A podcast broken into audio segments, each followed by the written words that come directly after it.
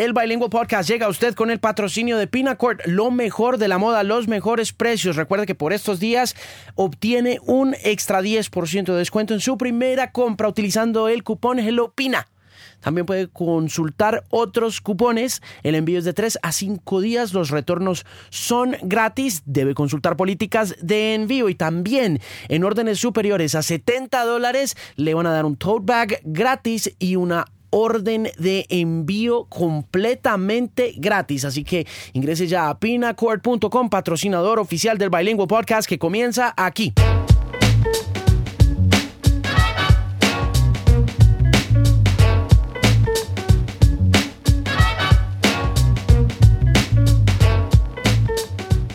Mis queridos bilingües, bienvenidos una vez más a esta edición, este episodio número 113 del Bilingual Podcast. Gracias a toda la gente que me ha escrito recientemente con los podcasts chiquitos, que ha estado pendiente de esos podcasts que se están publicando en Spotify, que no tienen nada que ver con el bilingual como tal, pero que de todas maneras hacen bultico y les gusta la gente. A la gente le gustan las cosas corticas, ¿no? Me he dado cuenta que les gustan las cosas corticas y pues también por eso es que he ido haciendo esos podcasts de esta manera.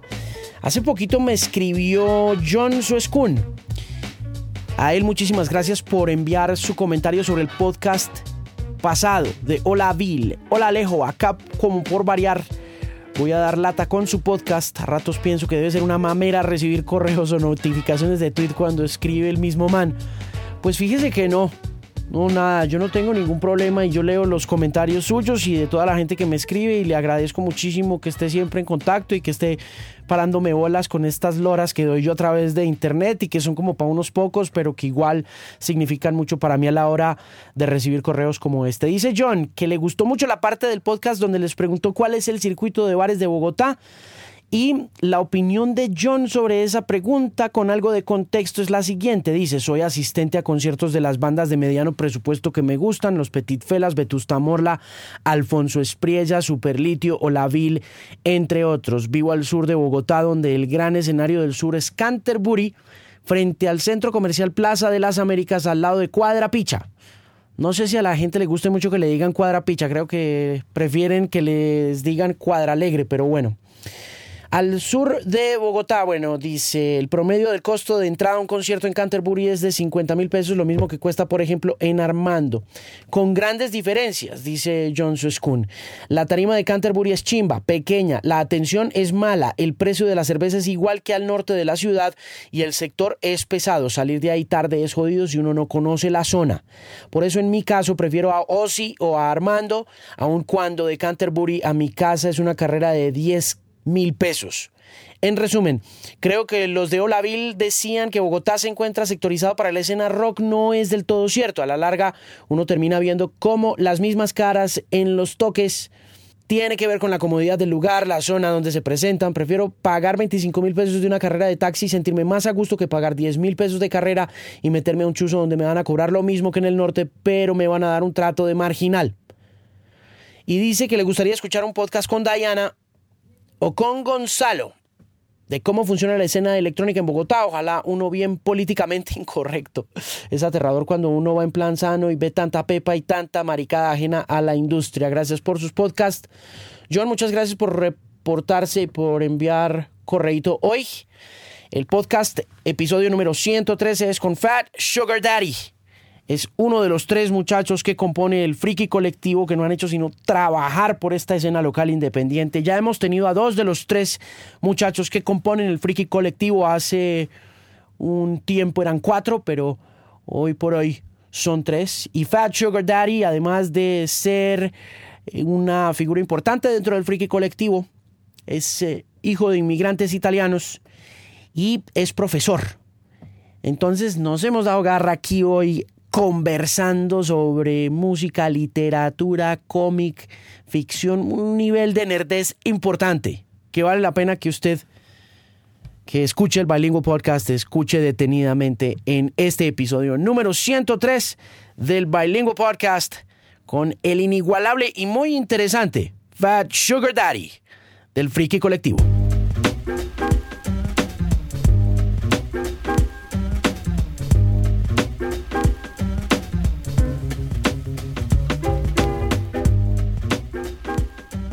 Se llama? Juan Sebastián Corcione. ¿Corcione? Corcione, se pronuncia Corcione. Es papá italiano, mamá. Papá italiano. Papá italiano. ¿Y el papá cuando llegó a Colombia? No, mi padre nace en Colombia, mi- mis dos abuelos son italianos, eh, inmigrantes de la guerra, ¿De la segunda? de la segunda. ¿Dónde vivían? En la Calabria, en un pueblo que se llama Escalea y mi abuela es de San Nicola Archela. ¿A qué se dedicaban? Mi abuelo vino muy joven, eh, creo que nunca terminó el bachillerato siquiera. Sus hermanos tuvieron tierras por allá en la costa y luego un almacén como de eh, enseres para los barcos en Cartagena. Y mi abuela pues vino a tener hijos. Sí. Oiga, ¿y se quedaron por allá? ¿De costeños? Sí, se quedaron por allá. Mi abuelo falleció en Cartagena, mi abuela todavía vive y, y sí, yo creo que ahí ya termina su vida también. Ah. ¿Y hermanos? Dos hermanas mayores. Ah, sí. Sí, ¿A, qué se, menor. ¿A qué se dedican? Mi hermana mayor es antropóloga y la del medio es diseñadora de modas, pero trabaja como en la empresa de mi papá que hace plantas para tratamiento de aguas. Ah, ok. ¿Es ingeniero o qué? Sí, es ingeniero. Mm, ¿Y a usted por qué no le picó la ingeniería? Porque soy muy bruto para las matemáticas. Sí. No, mentira, nunca me picó, no sé.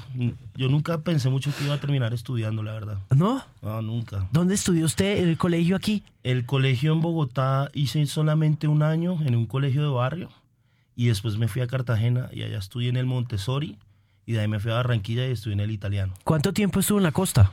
Del 88 al 99. Uf, 10 años.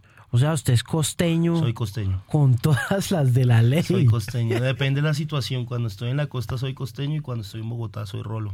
y cuando está en, Bo- en Nueva York, ¿qué? Latino. Depende también la situación. Allá puedo pues pasar esa Porque lo, porque lo vi enrumbado en el verano con el sí, friki. Sí, Eso es de las cosas que me gusta de Nueva York, pasar fiesta allá. ¿Cuánto tie- ¿Cuántas veces ha ido a Nueva York? En la vida. Nueve, diez veces. ¿Cuál es su ciudad favorita de los Estados Unidos? Nueva York y Chicago. ¿Sí? Chicago. ¿Cuál le gusta más? encanta- Chicago me encanta. Me gusta más Chicago. He ido menos, pero me gusta más. ¿No importa el clima? No importa el clima. ¿En serio? ¿No lo mata el frío? No, para nada. Tengo harto, harta grasita. Sí. Pero, uy, no, yo no sería capaz de aguantar un invierno en Chicago. Dicen que es muy hueputa. Demasiado eh, windy. Sí, Windy Pero City. pues, pero pues bueno, nada, la ciudad me gusta muchísimo, entonces ahí me hago el buen rato. ¿Y cómo conectó con Shaq y, y con, Con Mike. y con Mike? Pues por el que ya no está. por el que ya no está. Eh, en la universidad, Chuck siempre pues, estaba como ahí en las fiestas de mis amigos. Al principio siempre pensé quién será ese tipo que siempre me saluda como tan buena gente y siempre está ahí como metido. Porque no estudiaba publicidad. Y ¿Y ese man qué, qué hacía? Shaq era que un hustler. sí, Shaq andaba por ahí como con todo el mundo pelándole jeta. Era flaquito. Lo que pasa es que él jugaba como con hartos de mi salón, como básquet y fútbol. Y entonces empezamos como a parchar, pero nunca fuimos tan amigos en la universidad. Ah. Fue luego cuando pues yo entro al friki que, que pues ya crece como una relación más personal. Mm, Córrese un poquito para eso, para que, pa' que se le oiga un poquito más.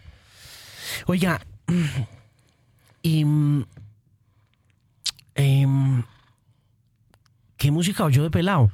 Eh, jue madre. Yo entré al rock por Nirvana.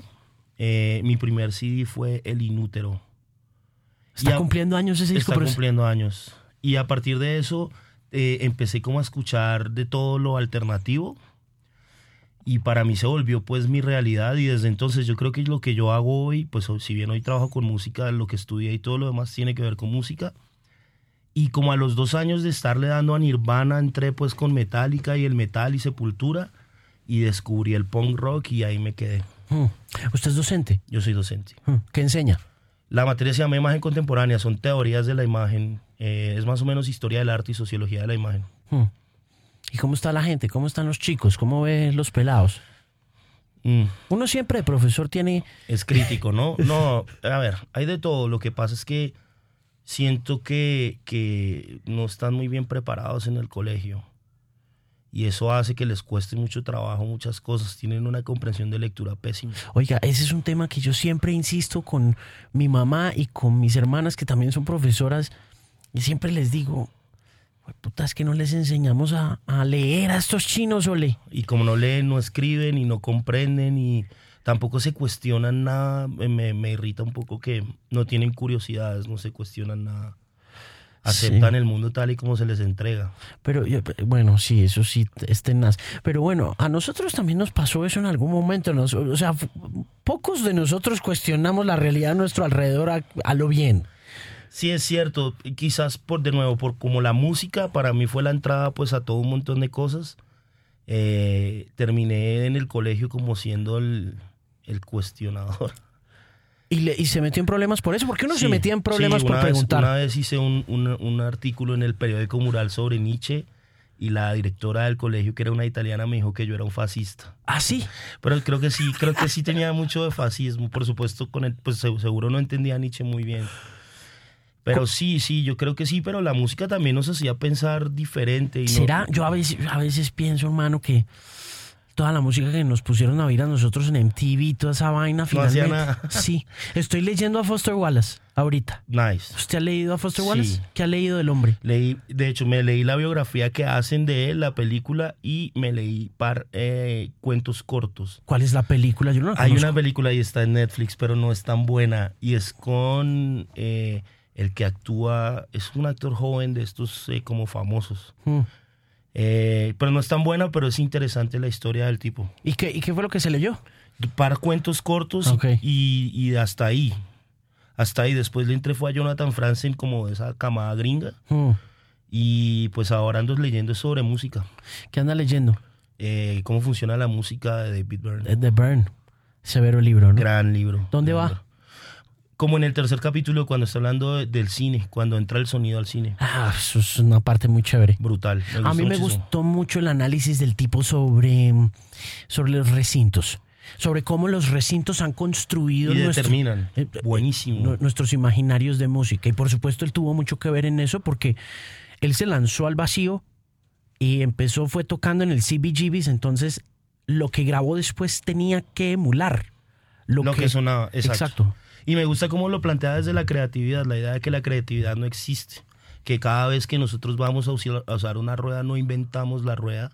Eso es una metáfora brutal. Sí, eso, eso es muy lógico, pero al tiempo suele ser un motivo de mucha eh, controversia y de mucha, de, de- de- de mucha discusión, porque siempre estamos hablando como de la originalidad.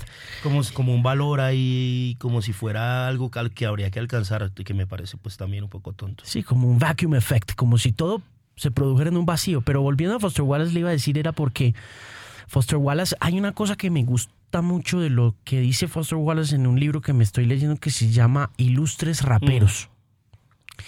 Y es como el hombre hace periodismo, ¿no? Creo que el hombre está haciendo algo de periodismo cuando se sienta a escribir este libro con su compañero, que es un roomie que tuvo en Nueva York por allá en los Sí. 80.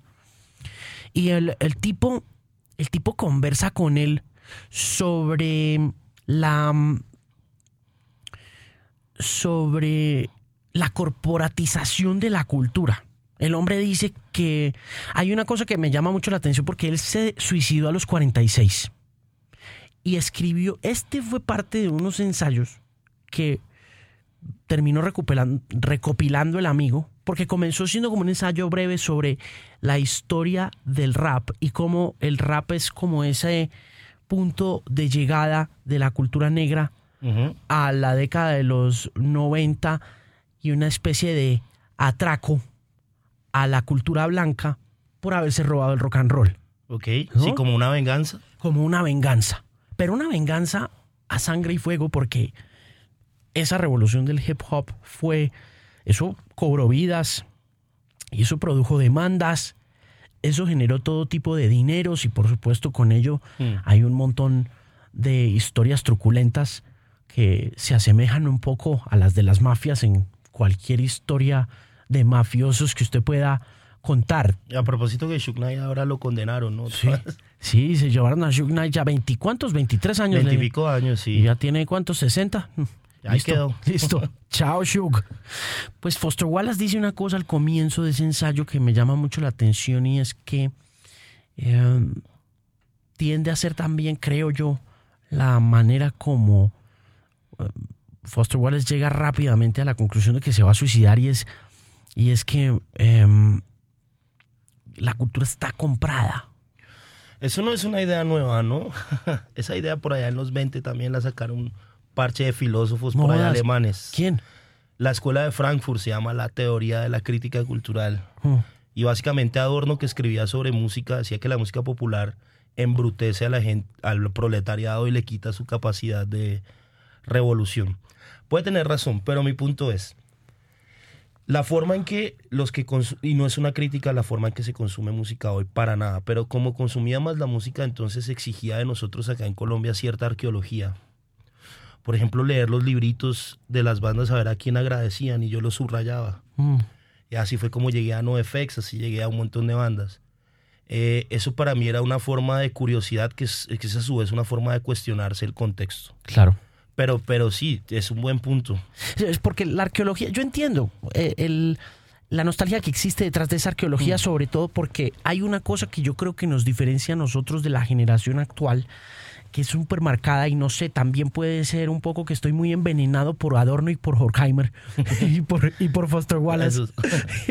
y, es, y es que a nosotros nos tocó comprar la puta música. Ok, bueno, puede entonces, ser. Entonces, el, el tener que ahorrar un billete para poder comprar un disco ya nos ataba de alguna forma emocionalmente al objeto. Al objeto, ¿no? Sí, sí, yo creo que también hay una naturaleza del objeto a la hora que, que pues es que ningún objeto está hecho para durar.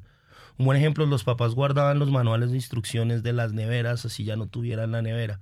Hoy en día estos aparatos, los teléfonos y demás vienen para autodañarse. Entonces eh, puede ser nostalgia de eso, tienes toda la razón. Sí. Y pues hoy en día pues la relación con los objetos no es tan duradera. Yo veo, por ejemplo, yo veo arqueólogos digitales muy cabrones. Yo veo gente por ahí a mi alrededor de 23, 24, 27 años que se parecen muchísimo a quien era yo en 1900. Sí, están buscando, están ahí reblujando, están en SoundCloud y si no están en SoundCloud están en Spotify y están encontrando un montón de cosas. Hoy estaba oyendo la canción nueva de Kurt Vile, que fue la cantante anterior mm. de The War on Drugs.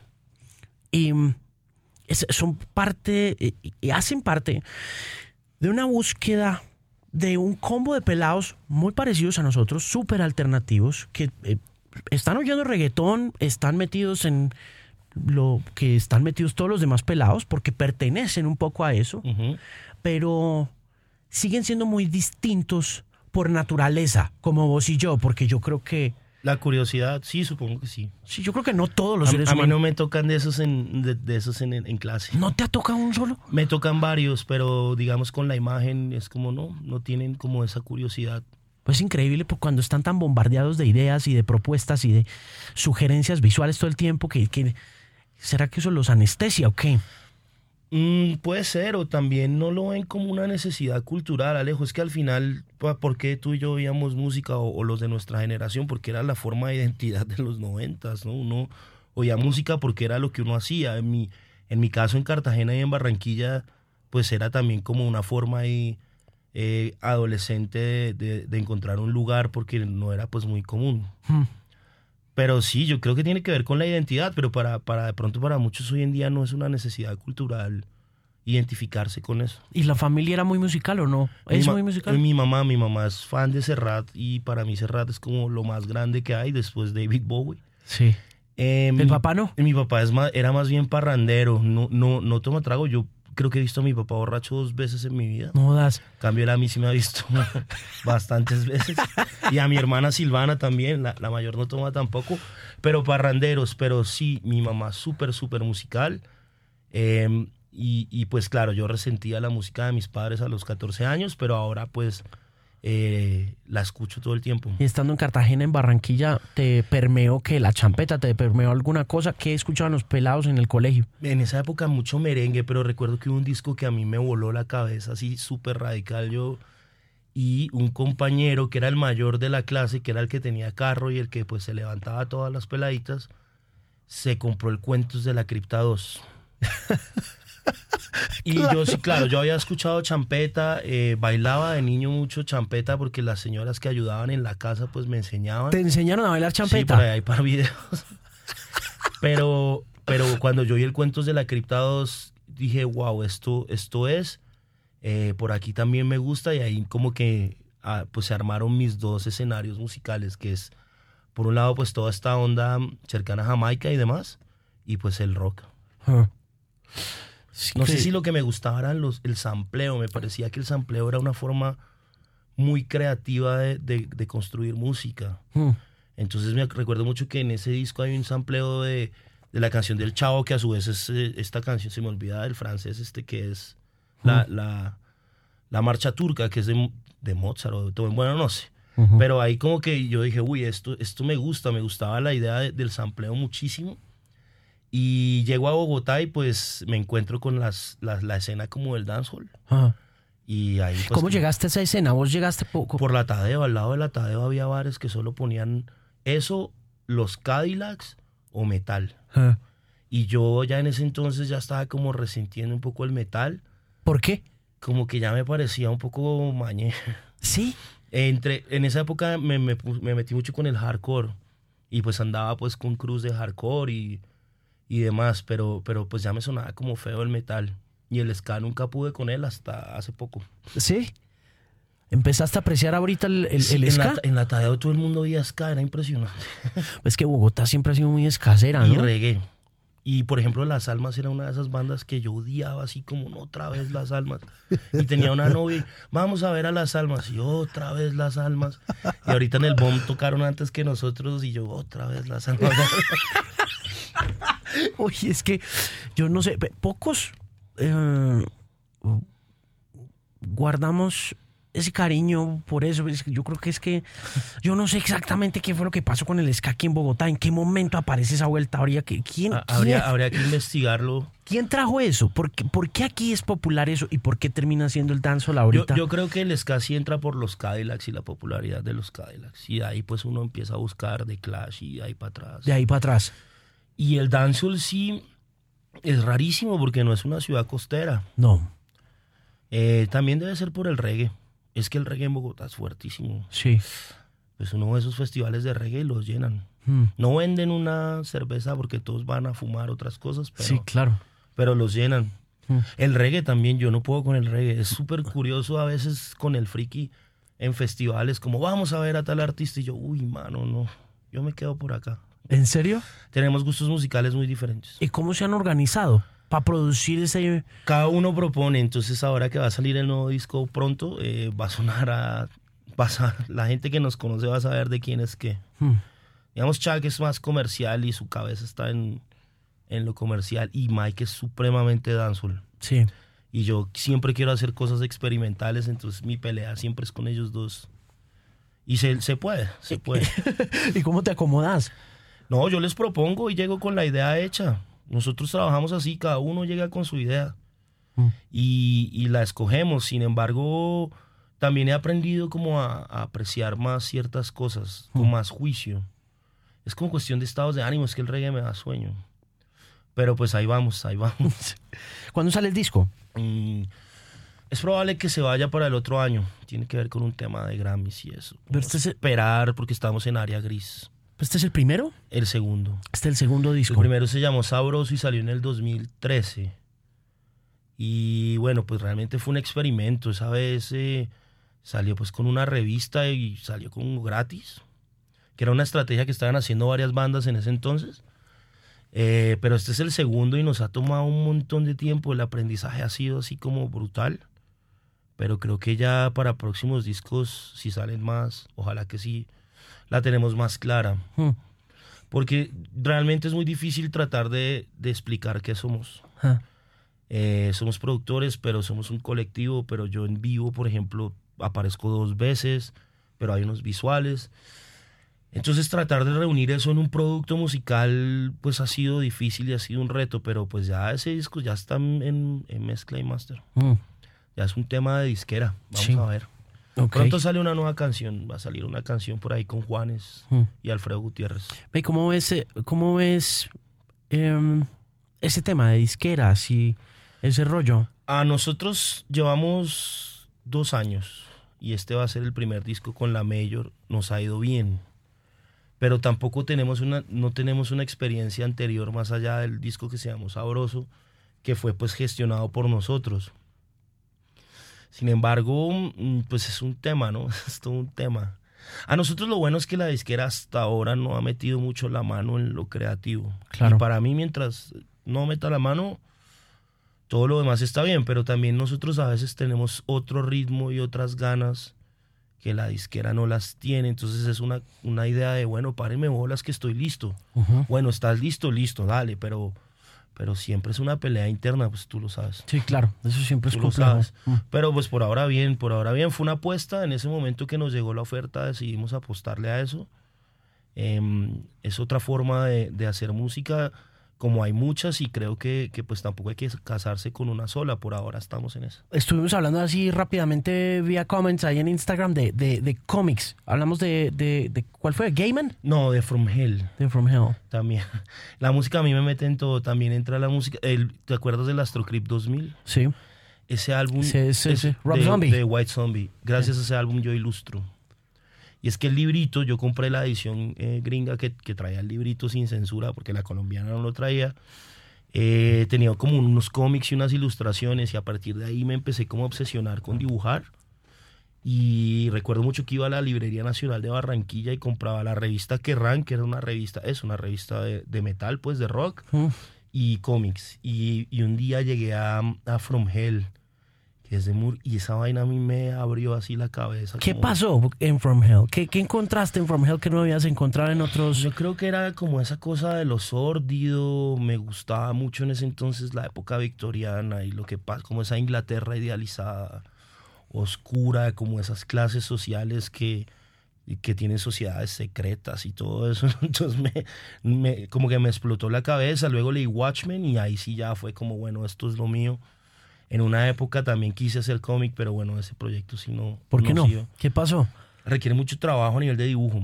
Y yo me volví un ilustrador, digamos, más pragmático. Digamos, hoy en día se podría hacer que hay como más eh, formas de hacerlo. ¿En qué te especializaste en ese momento? como En, en música, yo trabajaba en publicidad como creativo copy. Yo Mm. no era diseñador. Yo en la universidad del diseño nunca lo le presté atención, pero entré a una cuenta tenaz, mano, que no había tiempo de vivir. ¿Qué cuenta era? Carrefour. El peor trabajo en publicidad es- era trabajar en Carrefour. Era corregir esos folletos.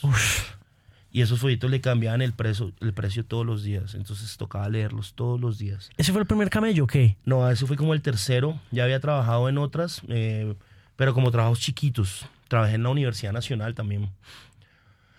Y entonces en ese entonces a mí me tocaba, claro, revisar eso, dárselo a los gráficos y esperarlos a que ellos rediagramaran todo. Entonces me aburría. Entonces en mi computador tenía Illustrator y empezaba pues yo a abrir y a ver, bueno, esto cómo es que es. Y en ese entonces eh, empecé un circuito de fiestas que se llamaba Cansei de ser indie.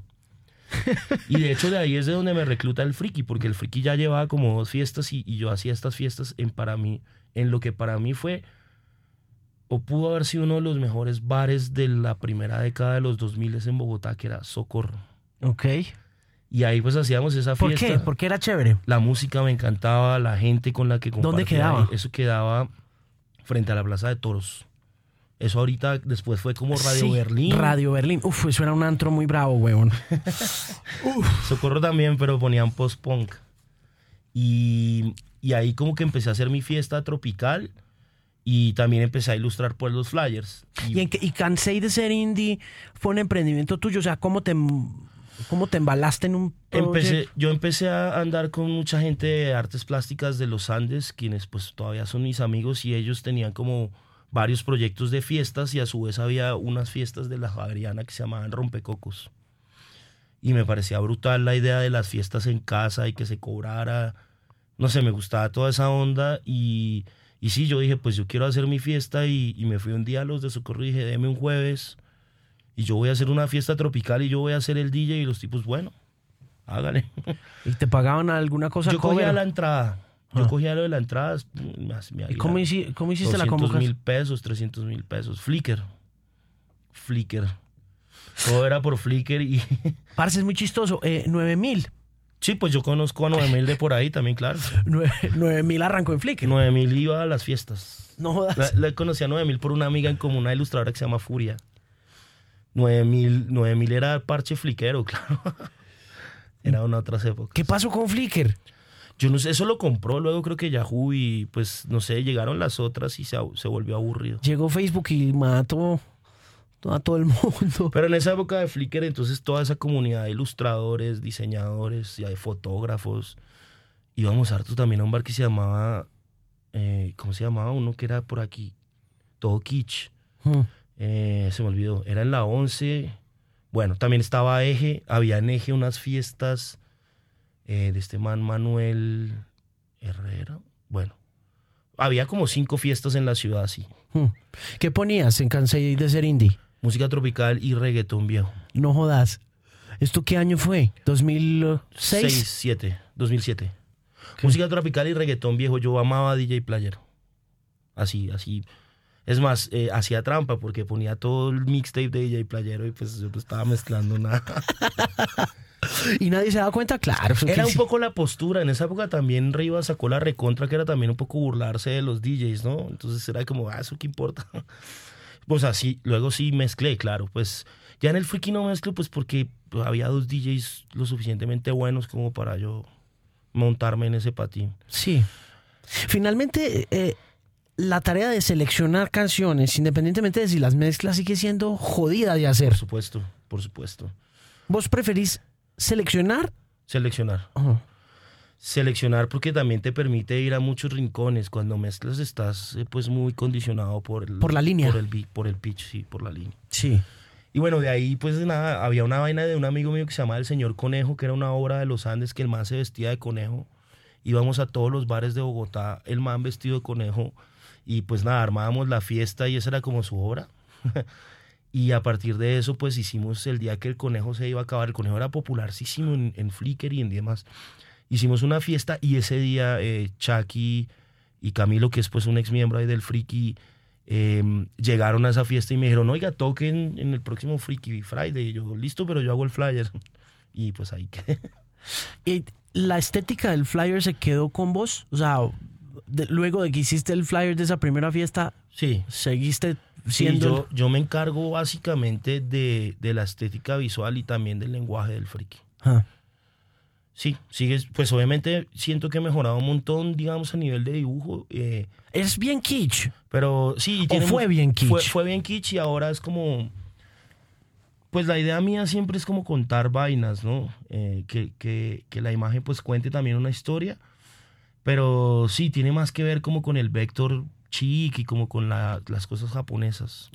Pero eso también son limitantes técnicas que se me vuelven discurso estético. Claro. Porque pues yo no sabía usar muy bien los programas hace 10, 13 años, lo que sea, pero, pero pues ahí me quedé y, y sí, se fue quedando. Ves que al principio Ale, hacíamos fiestas, eso no quedaban ni 20 mil. Era más lo que nos tomábamos claro. que, lo que, que lo que invertíamos. Y, y por ejemplo, al principio Chuck, sí le, Chuck tenía como un trabajo ahí que ganaba bien y el mal le metía todo el dinero. Todo el dinero a su fiesta. Y, ¿Cuánto y, tiempo estuvieron invirtiéndole al friki? Como dos años hasta que hicimos nuestro primer show grande que fue con Calle 13. Ajá. Y bueno, no, aún seguimos, pues sigue siendo una empresa que, que autoinvierte todo el tiempo. Pero... ¿Es un startup? ¿Se sienten como un startup? Mm, no. Yo los veo a veces un poco como un startup. Puede ser, puede ser. Hoy en día, no lo sé. Hoy, por ejemplo, hablábamos que, que se vienen otras líneas de negocio del friki. Eh, queremos fortalecer la marca como tal. Es eh, que eso es súper importante, ¿no? Eso fue como mi, mi, propuesta hoy en reunión de socios y, y, yo creo que el otro año también vienen muchos, también queremos volver a hacer fiestas porque era un espacio que nosotros nos ganamos a pulso. Mm. Sí, pues a mí no me gusta eso de yo fui, no, a mí todas las cosas pasan y pasan orgánicamente y pasan en los momentos que son, sin embargo, el friki yo creo que sí... sí ¿Fue algún, pionero? Fui alguna vez va a ser recordado, es porque fuimos los que empezamos a abrir esos espacios para estas músicas, por ejemplo, en el ochenta y pico. Mm. Y también de pararnos en tarima a que somos un show y que yo no soy un DJ cualquiera que está a un lado. Y esas peleas se siguen dando hoy en día. Hoy en día llegamos a pruebas de sonido, y, pero pues usted es DJ y usted no necesita, eh, no sé, punto de video en la tarima, o usted es DJ y usted, no, ¿cómo así? Yo, yo a usted le mandé un rider y punto, usted no le importa si yo soy DJ o no. Y es, mira, eso es pura conchudez de la producción, porque uno va a otros países y esto no es así. Sí, eso funciona. Es, y ni siquiera es del productor de campo ahí que decide como, no, eso para qué DJ, y si son DJs no necesitan video, pero pues usted qué va a saber nosotros qué hacemos en vivo. Es un poco la mentalidad del siglo XX. Ah, sí. Pero bueno, ah, ahí se va mejor. Estoy, estoy obsesionado con la mentalidad del siglo XX desde esta mañana y ahorita estaba sentado volviendo a repasar todo lo que ha pasado con Marduk. Sí. y, digo. Tremendo, tremendo que vuelva a pasar esas cosas. Y ese rollo con este señor que es el concejal de la familia.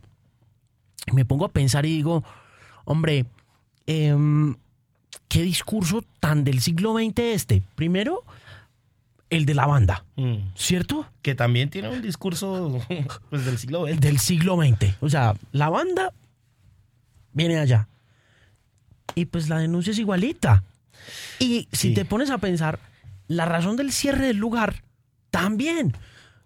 ¿Cuál fue la razón? Pues que no tienen permisos. pues es que, ¿cómo haces? Seguimos viviendo en una ciudad donde hacemos eventos ilegales. Ilegales. Eso es, eso es un, eh, todo, toda la situación. Es raro porque también siento que los medios le dan mucho bombo a la cosa. ¿No? Como al, al, al, concejal y a la banda. Esas bandas tienen su nicho, yo creo que han venido varias y nunca ha pasado nada. No. ¿Quién sabe también el concejal quién le dijo que le dijo que esa banda venía y que era así? Yo pues no sé si tiene una base de datos como bandas que hay que prohibir, no sé, no si yo no escucho eso, pues yo, no tenía ni idea de la existencia de esa banda. Pero pues sí, termina siendo un poco chistoso. No, pues si vieras ahora todo lo, lo que ha pasado pues con el con el sitio nuevo que abrieron y todo el tiempo estamos en una sola pelea. Bogotá no es una ciudad amable con la música en vivo. Y pues también la ilegalidad no permite. Entonces hacen iniciativas, de, traen compradores, pero también es que aquí también es muy difícil tocar. Hmm. Sobre todo música en vivo y bandas, eso es muy difícil. ¿Y por qué? Mm, es un, tema de mercado y de cultura. Yo pienso que, que, nadie se le arriesga del todo porque también hay un público que no compra, pero también echar la culpa al público me parece facilista. Em, pero el público no está muy acostumbrado tampoco a, pagarte una boleta.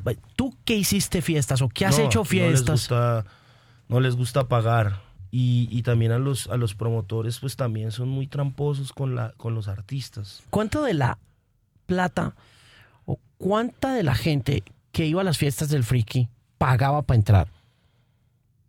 Al principio, nuestros amigos que trabajaban, nuestras hermanas.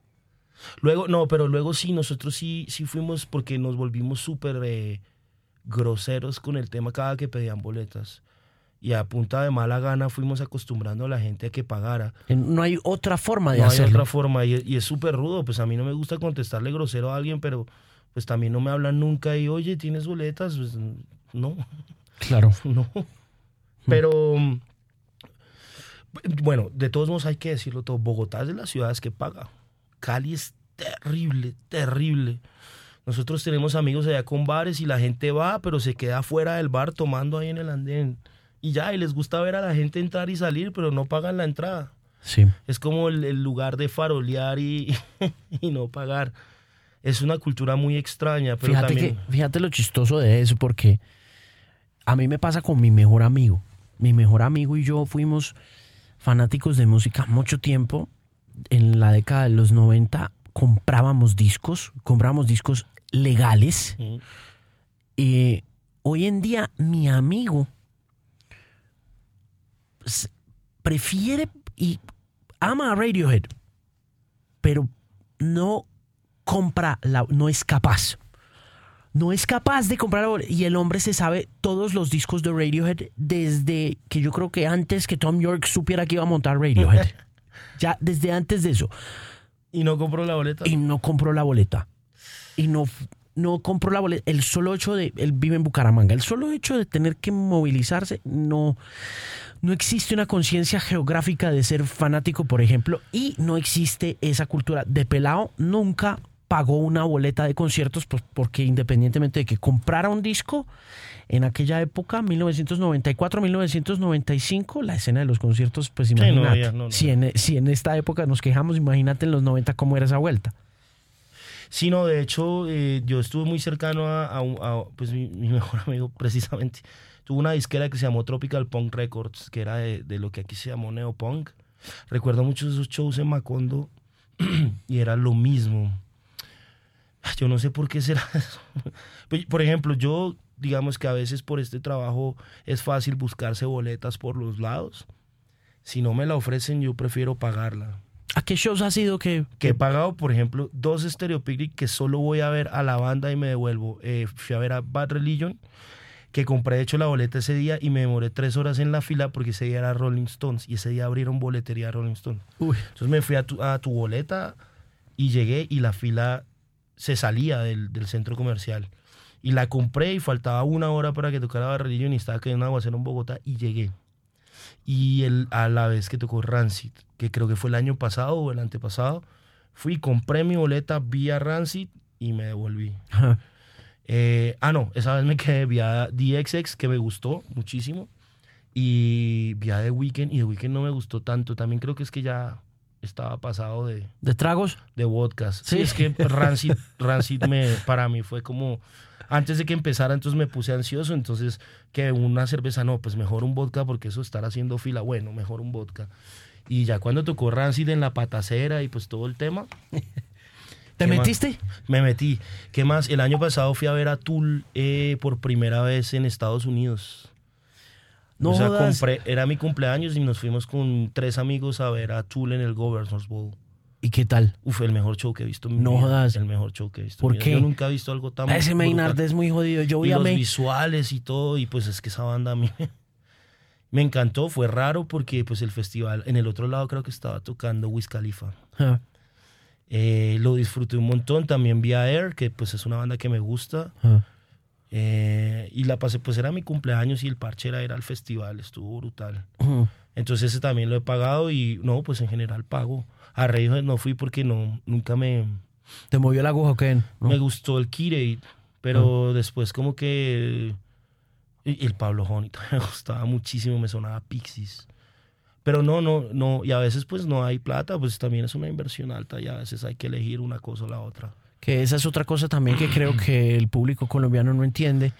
Y eso que ahora pues con esto de las tarjetas y demás, a veces es más fácil pues financiarlo, ¿no? Claro, pero igual yo siento que acá hay un sincretismo tan grande frente al tema musical.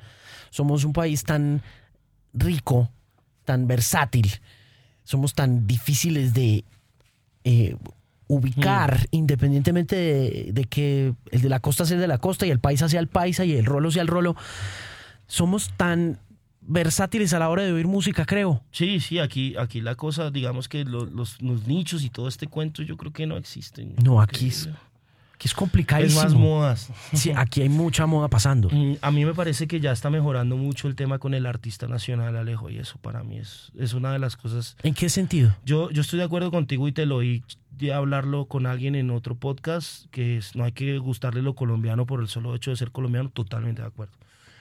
Sin embargo, siento que ya hay propuestas de nivel y de calidad que la gente realmente está apoyando y hay un fanbase brutal. Eh, yo, por ejemplo, le envidio mucho, quiero muchísimo a los Felas, soy realmente eh, pues su fan y, soy muy, muy amigo de, de Nicolás, eh, que además pues estudió ahí en la universidad donde yo dicto clase. Em, y, por ejemplo, yo les envidio su fanbase. Eh, siento que, que, ya está pasando algo porque es que hace 3, 4 años no pasaba. Hmm. También creo que ese cuento es que va a tocar otra vez, pues. Y, se lo leía a alguien que hace conciertos de hardcore, pues claro, a mí por, por ver una banda que me gusta 3, 4 veces, pues, pues del putas, ¿no? Pues sí porque hay que verlo una, también es como esa en Colombia lo que tú decías, y eso también es del siglo XX. Eh, creemos en esa economía de escasez, que las cosas solo vienen una vez y que nunca más van a volver. Hay poco, hay poco, hay, recircula poco la cultura. Sí, exacto. Y, y pues nada, yo pienso que, que, que, eso está cambiando y a mí sí me gusta muchísimo pues que esté pasando las propuestas de calidad o por lo menos las las que personalmente me gustan, pues me, me, me, sentir muy bien, pues que la gente ya apoye más. Frente a eso, ¿cómo viste el BOM? Muy bien. Mm, Este año no fui a las, a las eh, ruedas de negocios. Solo ¿Siempre vas? Sí, siempre voy, pero es- estaba como con clases y, y bueno, fue solamente Chuck esta vez. ¿Qué tan difícil es eh, alternar clases con, con Freaky? Bien difícil. Bien difícil, me- a veces me toca perderme cosas. ¿Cuánto llevas en... En la Eh. universidad, los mismos 10 años que llevo en el friki. ¿Y qué tal? Bien, al principio yo no viajaba, pero en un momento ya dije, pero pues ¿por qué me voy a estar perdiendo yo de los viajes? Entonces, bueno, ahora viajamos todos y después, bueno, hay que viajar y yo, uy, esperen, voy, pido permiso. Pero yo hablo con mis estudiantes y generalmente repongo todo. Sin embargo, pues por supuesto hay veces que me toca decirles, chicos, vayan, yo les llego el día del show. Entonces fui al BOM, eh, no, eh, tengo que ser muy sincero, eh, el showcase que nosotros tuvimos que fue en el Bronx, no me parece el mejor lugar para un showcase. ¿Qué pasa con el Bronx? No es la primera vez que oigo que el Bronx no está bien montado. Pues porque es improvisado, Alejo, porque eso es como, eso no se puede hacer borrón y cuenta nueva en un espacio que tiene esas cargas Emocionales, emocionales, simbólicas, espirituales, simbólicas también. Es que piensa que ir al, al BOM a ver una banda requiere una logística de movilidad, pues porque a los alrededores de eso todavía hay rezagos de esa, de esa, de esa olla, pues, y eso es peligroso. Em, entonces siento que no es el momento, por ahí hablando con alguien me decía que hay todo un proyecto pues urbano ahí. Eh, me parece chévere que recuperen las zonas de la ciudad, pero pues también que sean democráticas. Claro, y que se haga el Mm. proceso que debe hacerse Es que es- independientemente del tiempo. Es como de afán, es que el problema es el afán. Entonces, listo, ya sacamos, Y ya. Pinte, pinte y monte una tarima. Y, Y aquí no pasó pues, nada. No, pues no, eso ahí pasó de todo. Claro. Entonces no me gustó, nos fue muy bien, nos fue muy bien, tengo que decirlo. No me gustó mucho, pues porque también a los compradores y a los que uno le interesa que lo vean, pues los llevan en bus y ya antes de que se acabe ya vámonos montando. Pues claro, es como incómodo, pero, pero pues pienso que pues son apuestas. A mí me parece el bomb clave porque los músicos nos tenemos que profesionalizar. A mí me parece que el bomb debería empezar a dar clases de finanzas para músicos. Y no porque el músico se gaste el dinero, sino cómo hacer empresa. Uno ignora, o la mayoría pues de proyectos ignoran mucho que hay unos impuestos que pagar, que hay que tener una buena salud financiera y nosotros pues con el tiempo ya hemos aprendido eso y realmente es cuando por fin lo aprendimos dijimos ok esto cambia un poco la cosa porque pues esto es una empresa y uno tiene que funcionar como empresa ¿Cuánto les tomó? uy como unos cinco años ¿Qué, a nosotros nos organizó la agencia de management ¿Quién los manejó? M3 M3 que en su momento tenía Bomba Stereo eh, Me Too El Friki Ahorita tienen al Messier. Messier ¿Y por qué se fueron? ¿Por qué se abrieron de ahí? porque no nos prestaban atención No les pararon bolas. No, realmente pues nos pusieron un, un tour manager ahí que no nos gustó. ¿Quién era? Se llama Guillermo. Ok. Em, Porque a mí me gustaba mucho cuando estaba mm, Juan Sebastián o cuando estaba... eh, generalmente Juan Sebastián eh, para mí era el mejor. Pero este tipo teníamos un viaje a South by Southwest en carro desde Miami. Que tú sabes que esos son como 30 horas. ¿qué huevón- ¿Pero qué viaje? Y el huevón llega en, al aeropuerto de Bogotá, hincho. Y yo, huevón, pero pues ese vuelo dura tres horas. Usted no va a alcanzar a dormir eso y necesitamos coger un carro y arrancar. No teníamos hotel, sino Nada. era súbese y duerme en Austin. ¿Cuánta plata se gastaron en ese paseo?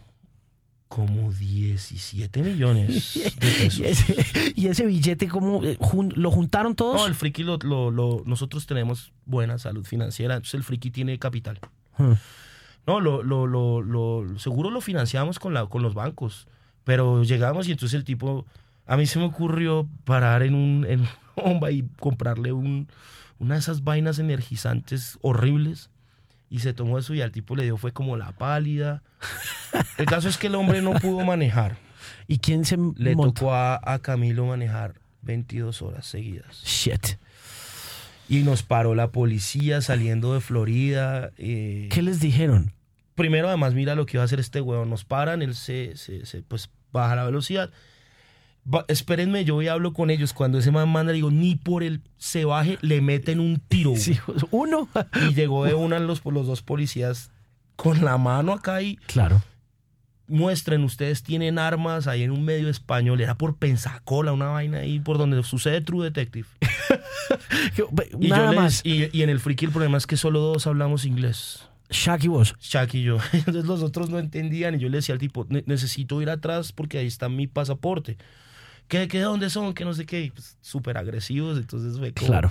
este viaje. Lo bueno es que en ese viaje fue cuando pasó todo. Pasó que el New York Times nos reseñó. Pasó que entonces, bueno, valió la pena. Pero si es un viaje muy lindo si uno se mete a los pueblitos, pero en autopistas. Entramos Sí. a New Orleans y fue cool. Mm. De resto, dele y dele y dele carretera frente y, Y, y y 120 millas por hora y hit the road, Jack. Es muy, muy grande la Florida. Yo miraba esa vaina y yo, este estado no se acaba. Y, y bueno, ya uno entra, pues Luciana Además, y se todo tiene, esto. que, se que cruzar toda la Unión. O sea, es que se tienen que salir de la Florida y arrancar transversal como para el Pacífico. Uf. Sí, exacto. Pero, pero, Pero Austin, bueno, Austin un- uf, esa ciudad también creo que he ido más veces que a Chicago. Esa ciudad también. ¿Cuántas veces has ido a Austin? Tres veces a Austin. A ¿A Chicago he ido dos. ¿A South by Southwest? South by Southwest. Tres South by. Qué espectáculo que es South by Southwest, ¿no? Qué, show- qué, Yo- qué es- cantidad. pas- pasa tanto que uno como que ni sabe qué es. Cuando vas a South by Southwest, ¿cómo te organizas para ver bandas? Yo no pero fui bueno, capaz. eh, son- son- Pero, pero porque ustedes iban gomelos y tienen el, el wristband preferencial. yo iba con un wristband Claro. de wristbands. Pero cuando no tienes el de speaker, Ah, sí, lo intentas, haces la fila. Yo quise ver a NoFX esa vez que te digo que fuimos en auto y no lo logré. Entonces lo que uno termina haciendo es entrando al azar a sitios. A lo que sea. Recuerdo uno que estaba sonando metal y yo dije, aquí fue, vamos a meternos y entramos con alguien. Y había como cuatro tipos armados. Así, en ese año dejaron que se pudiera mostrar. ¿Sabes que en Texas hay esa ley que se puede mostrar el arma? Claro. Y yo, uy, no, después de lo de Pantera, no, ¿sabe? vámonos de acá. Pero ya todo el mundo anda armado así, no estén Sí, es- mostrando el arma. A mí, eso, de hecho, esta vez que estuvimos, ah, bueno, tú estabas, pasó esto de las bombas y esto que fue súper spooky ahí. Nosotros que- estábamos con Shaq. Yo estaba con Shaq haciendo la Exacto. fila para ver a The Roots. Esta es mi segunda vez intentando ver a The Roots. Y, sí, y cancelaron el berraco concierto porque hubo amenaza de bomba. amenaza de bomba. Pero no, más allá de eso, yo, a mí me gusta es disfrutar de la ciudad, caminar por ahí, tenemos muchos amigos ahí. Pero cuando hicieron ese viaje, digamos, volviendo al tema del emprendimiento y a la forma como las bandas y los artistas están en estos momentos guerreando, pero aún así no tienen una conciencia clara de para dónde es que va la vuelta. South by Southwest y la inversión o el gasto de 17 millones de pesos para viajar a Estados Unidos, ¿qué les enseña? ¿Lo recuperan? ¿Lo- No, no lo recuperan, no todos lo recuperan, eso hay que ser claros. Y creo que esa charla la deberían dar aquí cuando vengan los compradores de South by.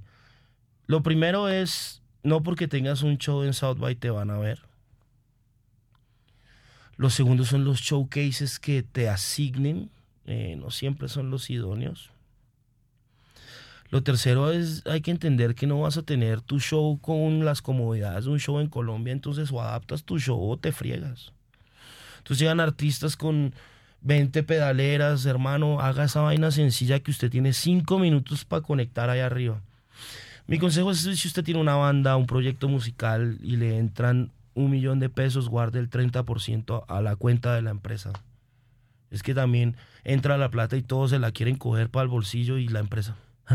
Y cuando usted hace eso y le llega una oportunidad de un South by ve si los mete o no. Hay bandas que no les ha ido bien. Somos pocas las bandas realmente que hemos ido tres veces a South by Southwest.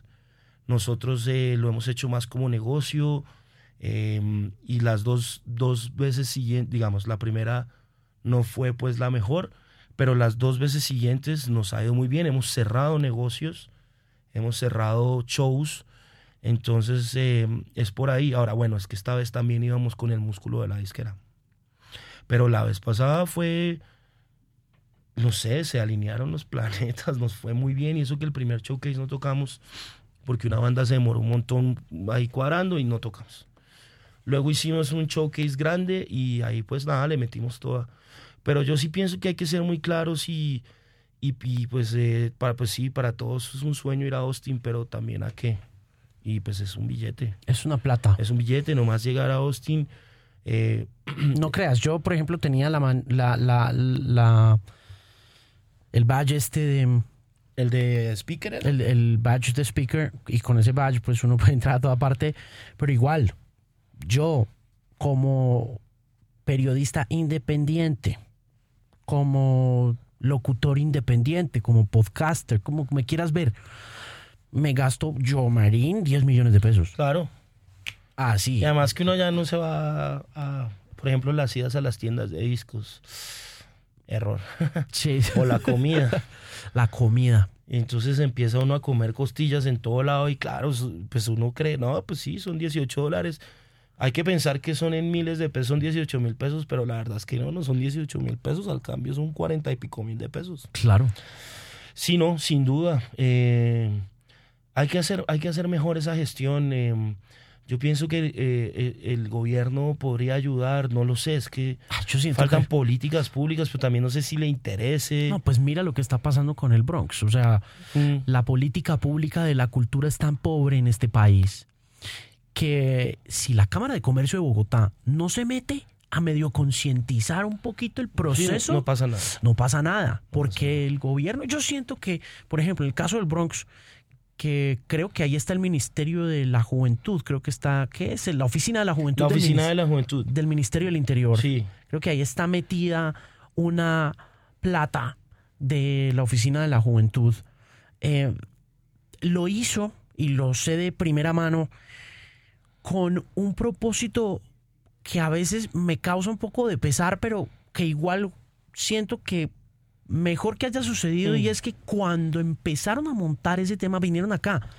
Me dijeron, oiga, estamos montando esta vuelta, queremos hacer esto, queremos hacer lo otro. ¿Usted qué piensa, qué opina? Y yo estuve ahí como acompañándolos en un proceso como de conocimiento de economías nocturnas y de economías naranjas que pusieran a producir ese efecto allá en el Bronx y terminaron finalmente diciéndome en algún momento de la conversación, la verdad es que tenemos esta plata y no queremos que antes que se vaya Santos se la roben. Entonces hay que ponerla a andar ya. Eso es un problema berraquísimo, eso de, de ejecutar platas porque sí, no porque se necesite. es- Exacto. Y no- que no y, y que se ejecuten en esa velocidad Sí. por, por for the sake of Así, just doing it. Hágale, hágale. Pues yo la verdad pienso que ese Bronx lo tienen que repensar. Sí, eso tiene que reevaluarse, estoy completamente Y de eso, acuerdo. eso, eso como otros escenarios del país. Y se ha politizado. Sí, sin Eso duda. se volvió ahí una plataforma del de como Iván todo, Duque. como todo, como todo. Entonces, si no es de un lado, es de otro. En ese Es orden de ideas, aburrido. en ese orden de ideas y siendo educador, siendo docente, ejerciendo la docencia, con- estando cerca a la gente joven, desde los dos lados, Mm. desde las dos, desde una tarima que es, pienso yo, más influyente que el educador, independientemente de que el educador debería ser más influyente. Sí. Eh, ¿Prefieres el mundo privado? ¿Te gusta la corporatización por la que está pasando la música? Mm, sí. Sí, si bien no es lo más democrático, mm, pienso que no siempre lo democrático es bueno por ser democrático. Hay una crítica a las ideas democráticas hoy en día que vale la pena revisar porque lo democrático hay que pensarlo bien, no es solo que no es solo meter todo en una bolsa. Pienso como alguien que ha trabajado produciendo eventos que lo público tiene muchas limitantes burocráticas. El tema de patrocinios es un chicharrón y tú necesitas patrocinadores para hacer conciertos. Ay, que Rock al Parque, no, pues, cuando hablen con las personas de Rock al Parque sabrán que sufren con un tema de presupuesto todos los años. No es que ellos escojan lo que, si escogen lo que quieren, hay un proceso curatorial que ha mejorado muchísimo, pero también no tienen siempre el billete que se puede tener alguien privado. Entonces, lamentablemente, lamentablemente en países como Colombia lo público no, es- no, no, no tiene los recursos, no porque no los tenga, sino porque sus procesos burocráticos hacen que la- el entretenimiento entorpezca. Y también hay un discurso público, pues con todo respeto al que lo tenga, que, que también se pinta un poco de, de no sé si, si politiquería, pero sí como la idea de que solo ciertas cosas valen para lo público. Y yo lo he sentido así, Alejo, con un proyecto como el mío, muchas veces, aunque por supuesto hemos tocado en los festivales públicos y hemos hecho cosas públicas, muchas veces eh, siento que nos invisibilizan porque es que hay que darle oportunidad a otros. Porque como ustedes están con, como si uno ya la tuviera ganada, pues como si yo no me despertara todos los días a buscarme eh, la plata para el impuesto, para el IVA, para el no sé qué, para pagar la salud de los tres, etcétera. Y, y, entonces viene como ese discursito es que es que hay que darle a lo, a lo únicamente a lo tradicional, únicamente y homogenizar desde una plataforma cualquier cosa es malo. Y eso sí que es antidemocrático. Entonces, prefiero, prefiero lo privado. En la educación sí prefiero lo público. Trabajé en la nacional, me encantaba me encantaba, pero lo mismo, un mes no pagaban, al otro mes pagaban y pues, pues uno también tiene que pagar. Entonces, ¿por qué te gusta la educación desde lo público? ¿Por el mm, acceso? Porque me parece, y que, que es lo mal, lo, lo, lo, paila de la educación, pero me parece que las competencias de los estudiantes son mejores. En mi experiencia, en, en lo que yo he dictado. Eh, siento que, que, tienen más ganas de, de por lo menos estudiar. Mm. O de, pronto es con respecto a mi clase. Pero sí, sí, lo prefiero. Aunque pues yo no volví a trabajar en la universidad pública. Pues porque yo tampoco puedo pues estar trabajando y no, pues no, no quiero que no me paguen, que me paguen tarde. Pero pues no debería ser así. Lo público debería funcionar perfecto. Eh, tanto en lo cultural como, como en, lo, en, pues en lo educativo, que en definitiva es cultural. Entonces tengo esas dos posturas. Eh, por supuesto me encantaría que hubiera espacios públicos, que hubiera conciertos gratis. En Bogotá están pasando cosas súper chéveres. También tienes un problema y es la, las leyes del código de policía. Entonces el ruido. Entonces hay un sound system que ahora está, y me parece brutal que hayas un Bogotá que están poniendo en los parques y, precisamente me encontré al personaje y le pregunté, mío, eso ha sido todo un proceso porque el ruido, entonces también es como, pero pues tampoco las políticas públicas facilitan que se hagan las cosas, entonces ni, ni rajan ni prestan el hacha, entonces así también es muy difícil construir cultura de que alguien pague o no pague. Sí, tendría que ser que existiera un político que estuviera metido de verdad. Que le interese. al que le interese verdaderamente la cultura y crea que a partir de eso puede... Pero si tú lo piensas en general con los startups y las, y las economías naranjas que tanto pues tiene de bandera el presidente actual, pues ¿qué economía naranja aguanta eh, con cuentas de cobro de un freelancer a 90 días. Es que eso no lo aguanta nadie porque es que uno cuando hace la cuenta de cobro tiene que pagar salud.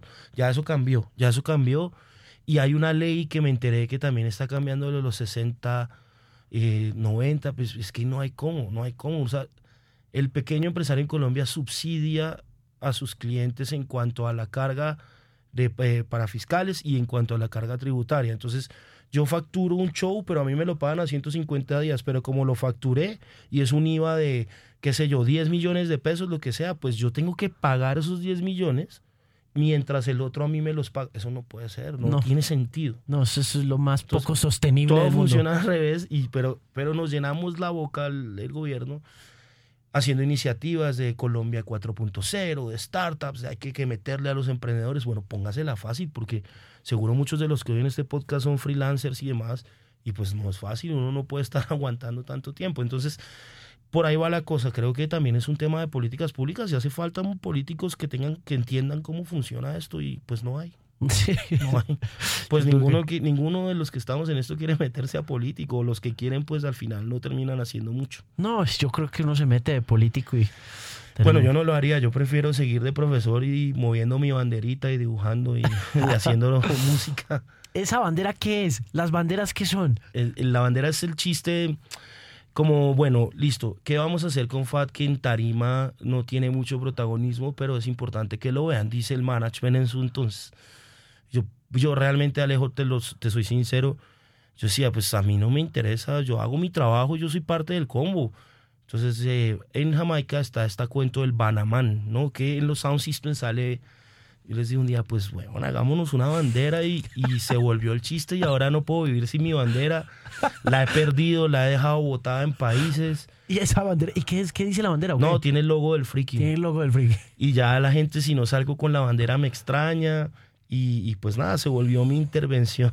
Oye, ¿te has vuelto popular en social media recientemente? ¿En Instagram te has...? En, en, Instagram siempre hacía historias y, y cogen fama, pero volví a retomar Twitter con el tema de las elecciones me politicé así súper fuerte, entonces dije voy a volver a Twitter. Y me ha gustado volver a Twitter, me ha gustado como medio. ¿Qué ha pasado en Twitter? ¿Qué, qué, te ha gustado? Hice, no sé, es como que me parece, digamos que la, la limitación narrativa, pues, que te dan los doscientos y pico caracteres hoy en día, hace que tengas que decir más en poco y también me parece que es más actual, más directo. Realmente cuando siento que tiembla, yo me voy a Twitter. Cuando oigo en Chapinero algo que explotó, me voy a Twitter. Em, Instagram también, Instagram va creciendo, pero es porque yo empecé a hacer unas historias en Instagram con, con yo tengo una agendita en donde escribo todo lo que me pasa. Ah, es que esa es la otra. Gracias a Tool yo me volví fan de Bill Hicks. Ah, ok. Y entonces también en un momento quise contemplar mi carrera como humorista. Stand-up comedian. Exacto. Después lo dejé porque, porque siento que el buen stand-up eh, tiene que ver con el lenguaje y en inglés es más chévere hacer chistes. Bill Hicks es de todos los stand-up comedians que yo he visto, creo que uno de los más complicados Uy, es genial, era y genial. difíciles de entender. O sea, uno lo entiende, ¿me entendés? Uno entiende a Bill Hicks. Pero su nivel de sarcasmo es ya. Uy, no, es Dios. otro nivel, es otro nivel. Y era un tipo, era realmente porque estaba muy amargado y muy enfermo. Durísimo. lamentablemente. Pero bueno, a partir de eso entonces eh, empecé a notar un montón de, de historias que a mí me pasan, la gente no cree, pero a mí me pasan esas cosas. Y las Hay empecé mucho- a contar. Hay mucho self-deprecation en, Sí. en- en- Y automemes, yo todo el tiempo me hago automemes y incluso a mis estudiantes les digo, pues hay que hacerse automemes para que no se los hagan a uno. Si uno se hace el meme, ya nadie se le puede burlar. Pero lo haces como esa en esa modalidad o cuál es el- la idea un poco de burlarte de ti mismo en, en, en, en Instagram. La misma forma en que yo ya empecé a hacer Fat Sugar Daddy fue reinventarme. Y yo detesto esas frasecitas del libro de supermercado. Pero cuando yo empecé Sugar Daddy fue porque estaba en una tusa. Y entonces dije, necesito reinventarme. Entonces, me, para reinventarme necesito llamarme de otra forma. Entonces me voy a llamar Fat Sugar Daddy. Yo no tenía muy claro lo que era un Sugar Daddy en ese entonces. Sabía que había un dulce que se llama Sugar Daddy, que es como un caramelo. Y dije, bueno, ese es mi nombre. Y a partir de eso me empecé así me llamé en Flickr y empecé pues a crear como esta persona que se la pasaba borracha. No soy yo, es, es- mamá, no soy yo, es mi alter ego. Queridos estudiantes, no soy yo, pero a partir de eso empecé como a tomarme la vida más tranquila. Antes de eso yo era un poco más denso, no sé qué. Y me funcionó, me Ah. funcionó a nivel personal, a nivel profesional. Y entonces nada, seguí con el cuento de Fachu Verdari y en redes lo que empecé a hacer fue hacer el chiste sobre mí mismo. Pienso que burlarse de uno mismo es una forma inteligente de comprenderse y entender el mundo. Pero te causa ansiedad cuando, cuando hablaste del show de NoFX que estuviste en Stereo Picnic y me dijiste, "Güey, me, me dio algo de ansiedad, empecé a tomar y me tomé unos cuantos vodkas de más y terminé metido en ese Sí, yo, mosh yo pit". sufro de ansiedad. ¿Sí? eh, sí, así, de- o sea, declarado. So, no tomo ansiolíticos. A mí No. me toca estar haciendo. Es más, una vez con los frikis me dio un ataque de pánico en Times Square. No jodas. En un Applebee's y yo decía, si me voy a. Pensé que me estaba dando un infarto. Y eh, claro, es, Y, eso- y dec- decía que, que feo, además lo racionalizaba y decía que feo morirse en un Applebee's, qué cliché. Y en el Applebee's de Times Square. Entonces, pues nada, como que todos no tiene nada, ya han pasado cinco minutos, ya se hubiera muerto. Y nada, básicamente fue ¿Qué- como qué el, ataque, el El ataque de pánico. Mm, la ansiedad de la gira, el cansancio. eh, Times Square por lo general me produce a mí un malestar ¿Por qué? gentío. The, the people, the, the- the Entonces, todo el mundo, la luz eh, me, me, me enzorra, como dicen en mi tierra. Y a partir de eso, pues yo ya he tenido pues que hacer como terapias y demás. Entonces yo me pongo muy, muy ansioso. La- las, las tusas contribuyen a, a- A la ansiedad. a la sí, ansiedad. claro. Ya las he aprendido a manejar, ya no tengo casi tusas. Pero esa de esa vez casi me muero. ¿Cuánto estuviste con esa chica? Nada, nada. Es que nos fuimos de paseo al Tayrona y yo creía que éramos pareja, pero ya no, ella no creía que éramos. eh, Obvio que creía que éramos pareja, pero allá pues se le presentó una oportunidad con alguien que ella consideró mejor y pues Oh, shit. 31 de diciembre y yo Solo. en Fogata, no estábamos todos en un grupo de amigos cuando yo voy llegando así con unos tragos y veo que un amigo se para uno y me dice, venga, venga, fumemos acá. Y yo como, ¿qué pasó? Y miro así, pues la chica ahí besándose a otro man. Oh my y además God. me regaña, deja tu show, no sé qué, pues yo tendría también veintipico años. Y desde entonces yo llegué a ese viaje así como no voy a reinventarme. Y me volví Fachugar Daddy. Y Fachugar Daddy es esa persona que básicamente es un poco eh, la idea del Sancho Panza, ¿no? Como eh, excéntrico en el sentido que, que es desbordado en, en, en todo, ¿no? Y es muy chistoso porque la mayoría de chistes que yo hago es soy súper desbordado como Fachugar, pero en clase soy la persona más seria y miedosa del mundo. Eso es, mu- eso es muy... Muy, muy serio. Mis estudiantes me escriben, hace poco hice un meme al respecto y me escriben, es que usted da pánico y pues en el friki yo pues soy esa persona que sale con su bandera, que mama gallo. ¿Cuánto tiempo te demora construir una clase y cómo organizas clases hoy en día? Em, trato de, generalmente antes de empezar semestre estoy de gira, entonces trato de llevarme la cantidad de PDFs posibles que creo que me interesan. Eh, yo por semana eh, hago una clase, entonces me demoro un día, un día preparando clase y la dicto tres veces a la semana. Y todos los semestres les cambio los textos y les meto temas de interés, porque pues, también se aburren. ¿Y cómo controlas la ansiedad? Eh, respiración. Hoy en día respiración. Ejercicios de respiración y, y rutinas diferentes. Ah, por ejemplo, el friki. Entonces, todos los miércoles a las 2 de la tarde yo voy a cine. O sea, a las 2 o... Porque tengo clase hasta la 1 y vuelvo a tener clase a las 6 de la tarde. Entonces voy todos los miércoles a Avenida Chile a verme una película. ¿Qué ves? Eh, la semana pasada vi una que me impactó mu- mucho que se llama Yo Lucas, colombiana ¿Y? Brutal, me encantó. Pues mucha gente no le gustará. Es un, un director que se llama Lucas Maldonado haciendo sus confesiones alcohólicas fuerte, ¿Sí? fuerte. La semana anterior vi la de Rubén Blades. Me emocionó muchísimo. Además, este año en South by pues lo conocimos y fue pues súper emocionante. Que fue la película que presentó Que en fue South la, by. la película que presentó en South by. Me encantó. Y mañana es- eh, creo que voy a ver la francesa Bárbara. Estamos en el Festival de Cine Francés. Entonces encuentro esas rutinas porque también llego de gira y el problema es encerrarse tres días a dormir. ¿Vivís solo? Vivo solo. Ah. Vivo solo, necesito un gato. Somos vecinos, Chuck y yo, pero nosotros fuera del friki no... ¿No parchan mucho o qué? No, no mucho. Es, lo- pues es que también nos vemos con el friki. Nosotros este sábado terminamos eh, más o menos unos dos meses de viajar todos los días, todos los fines de semana. Entonces hoy que nos vimos les dije, bueno, pero este fin de semana no nos vemos. Se satura también uno. Claro. Pero- Imagínate uno que tiene que trabajar con Todos los días. La- No, no, pero tengo ahí mi grupo de amigos eh, con los que de hecho teníamos un podcast que se llamaba Es una trampa, pero ¿Y qué pasó? el, el que tenía los equipos y con el que lo hacíamos eh, está muy ocupado. ¿Y, so- ¿Y sobre qué era el podcast? Cultura popular. Lo hacíamos con, con un blog que también tenemos que se llama esunatrampa.com. Ya voy a Entonces buscar. discutíamos... ¿Está abierto? Sí, está abierto. Discutíamos de todo. Una vez discutimos sobre Rick and Morty, otra vez sobre los videoclips hoy en día, una vez sobre cuál era el artista. Ese fue súper polémico. ¿Cuál era el artista de la, de la década pasada? Y yo dije que los DJs y casi me matan. No les gustó a mis socios rockeros. Eh, eh, hubo uno de Black Mirror, entrevistamos también a, a varias personas. La idea es retomarlo, pero Juan Pablo, pues que es como el, el que tiene eso, también trabaja como director de videos y comerciales y el tipo no ha tenido tiempo. Sí.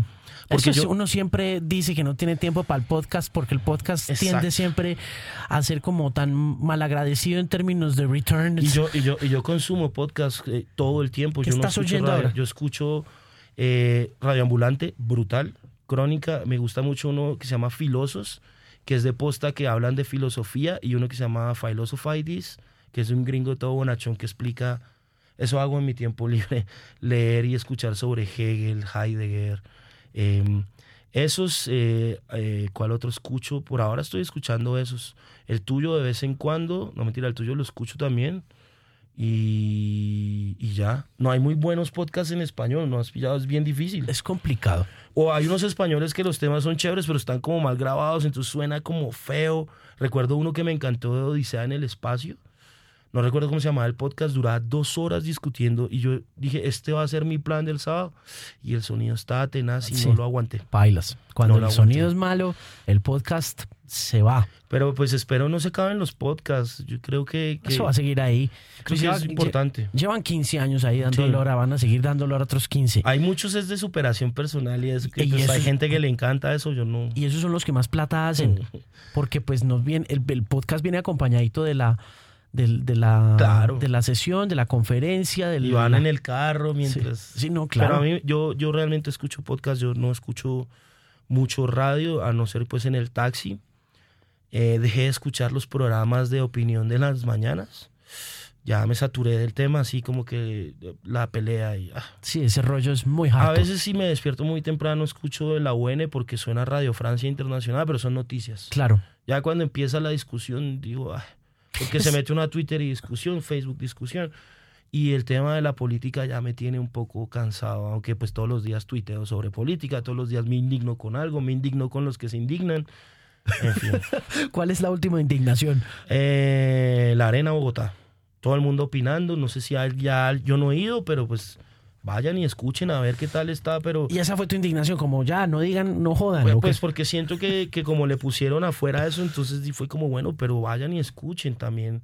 No saben un carajo de, de shows en vivo y todo el mundo opina solo porque lo hizo uno y lo inauguró el otro, pues no, tampoco hay que ser tan pendejos. es un poco lo de...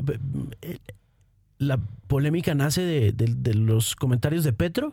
Sí, entonces no, que se iba a llamar Gabriel García. También porque todo tiene que ser alta cultura. Y Yo, mi tesis de maestría, yo tengo una maestría en historia del arte, fue sobre estética y narcotráfico y tiene que investiga y indaga ese problema es la alta cultura si es buena la cultura. No, pues si se llama arena porque sí, porque sirve el patrocinio, qué sé yo. Claro, no, y tú te vas...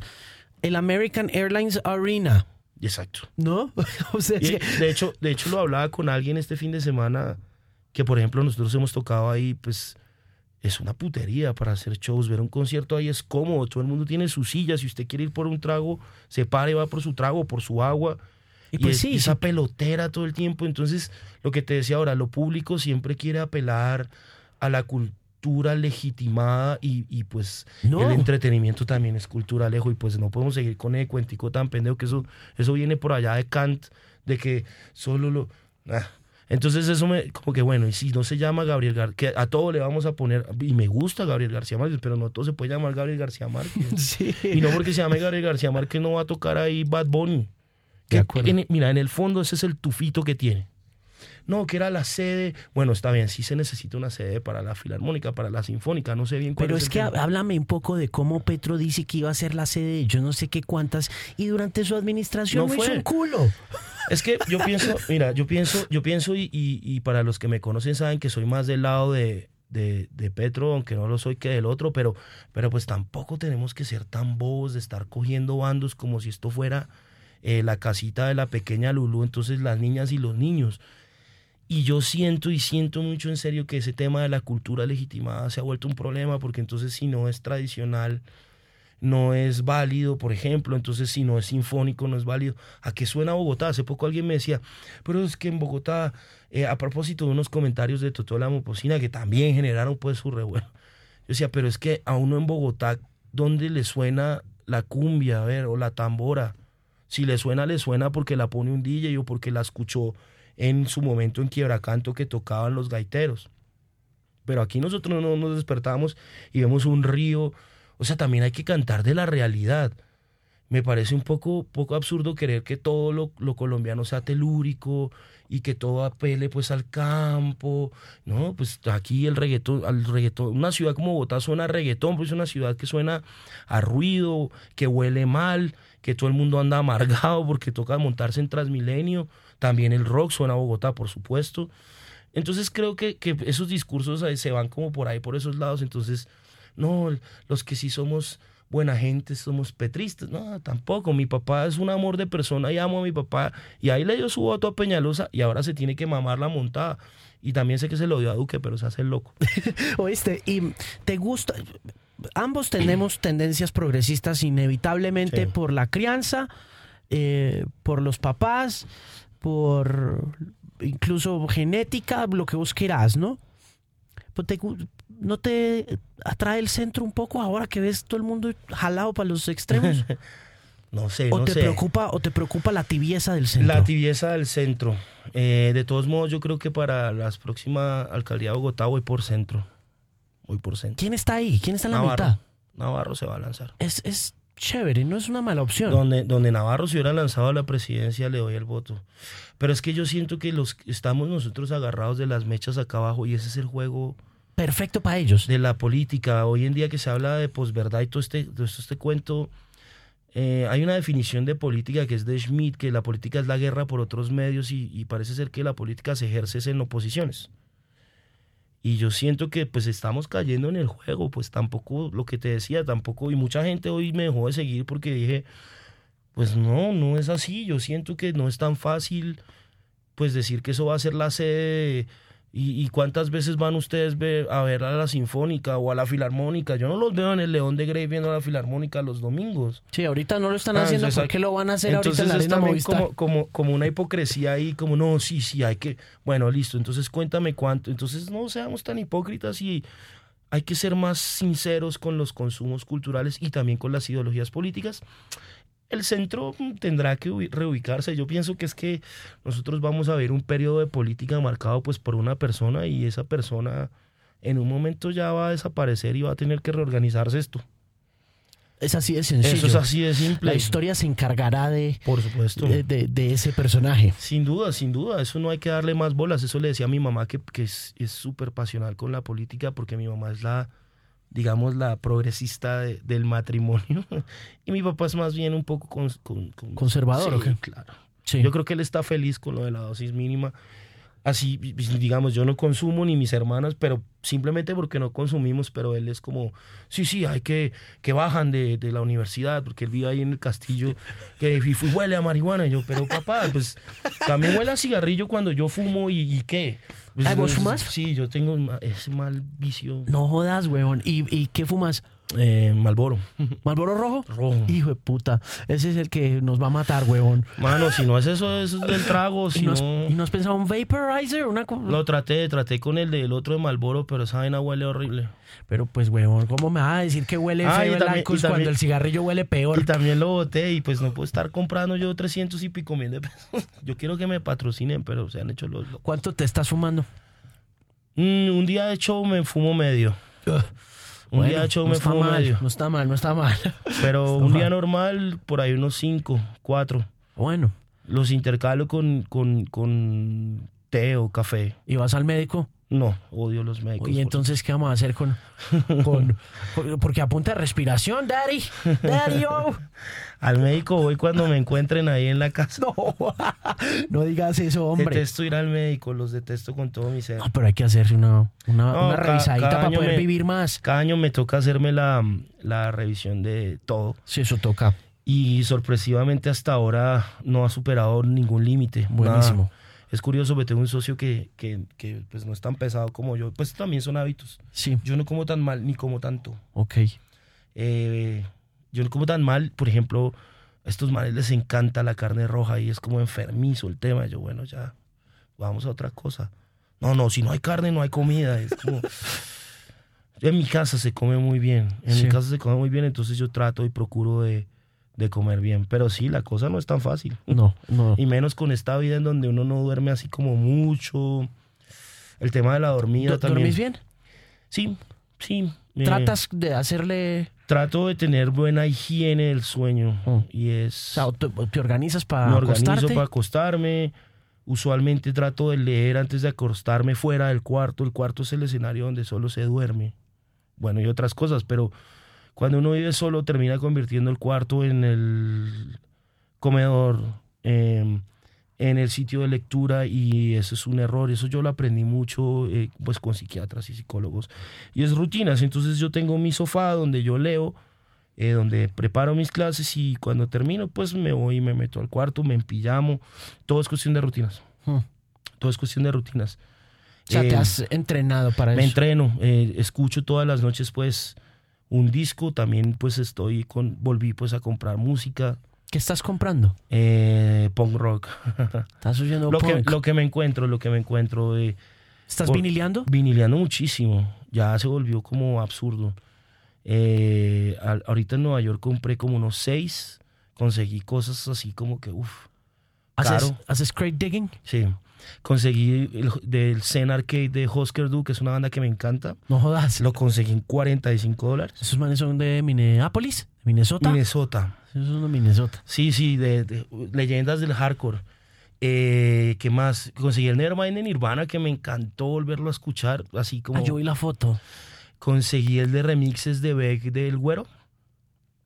El Güerolito. El Güerolito, que tiene cosas chéveres estoy muy, muy encintado con lo que pasó en Alemania en los 70s. Entonces, ya me conseguí casi toda la discografía de Kraftwerk, No jodas. de Noi y de Can. Uy, los de Can son carísimos. No, pues es que Can, imagínate pucha, eso. pero, pero no pensé que fueran tan caros. Los conseguí en, en Austin, en un sitio que se llama End of an Ear. No, pues es que yo creo que Can es antecitos de, Sí, antes de, de- Kraftwerk. Sí, sí, por supuesto. ¿no? Es como la época de Noi. Incluso alcanza ¿qué? a, a rayar los 60 Es, finales. es muy chévere porque ese cuento ahí de, de buscar como es- esa idea alemana del arte me gusta muchísimo lo que sucede allí como el encuentro del arte y la música y sí sí pero pero sí es yo, un cono- yo conocí a los Can por, por Kanye. Kanye hablaba de los Can Kanye tiene, Kanye tiene una canción con Mos Def en el Graduation Ah, que se llama sí. Drunken High Girls.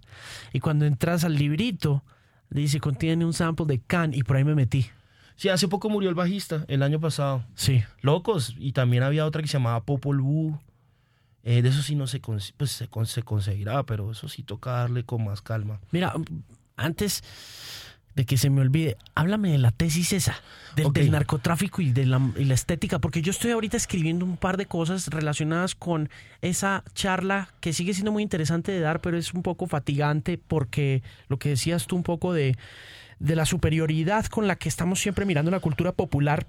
Sí. Y, y- y es este tema de, de, de, de, no, de cómo a veces ves que la música es un pretexto más para sentirse mejor que el otro. Sí, eso. Yo, yo yo, mi, mi maestría es en estética, historia del arte y mi línea de investigación es estética y política. Y yo particularmente me paro en una línea de la sociología que se llama sociología de la cultura. El duro de esa vaina se llamó Pierre Bourdieu y ese man escribió pues el libro que habla lo que tú dices que se llama La distinción. Entonces básicamente el man identifica que sí, que precisamente el consumo cultural no tiene que ver con los objetos culturales, sino con su uso en el campo social. Y el man pues revisa la estética ilustrada kantiana y de Hume y bueno, de todos estos. Y básicamente eh, lo que identifica es que lo que nosotros sabemos que no nos gusta es lo que es fácil de determinar es el mal gusto, pero nunca el buen gusto. A partir de eso, a mí el tema del prefijo narco siempre me ha sonado porque lo usamos como comodín noticioso, co- como para jugarle a los buenos y malos. En ese sentido, pues empecé a investigar los 80s y los 90s porque eh, me parece que con, con mucha facilidad sabemos describir qué es un gusto narco, pero no por qué ese gusto narco se da. Y lo que identifiqué básicamente es que realmente simplemente es un gusto popular que se activa por la circulación de capitales del narco. Yo lo que hice fue buscar fuentes secundarias, entonces me compré todo o fotocopié, porque no todo está a la venta, todas las crónicas sobre el narcotráfico en Colombia de los 80s y 90s que se han sacado hasta pues donde empecé la tesis, que fue el 2013, 2014, y eran 12 y también novelas de narcotráfico. Entonces yo iba a partir la idea del sujeto narco, que es un sujeto social, para identificar su consumo a partir de su representación en ficción y pues su representación noticiosa. Y por último, la tercera vertiente era la autorrepresentación. Un narco no, se, no llama su gusto narco.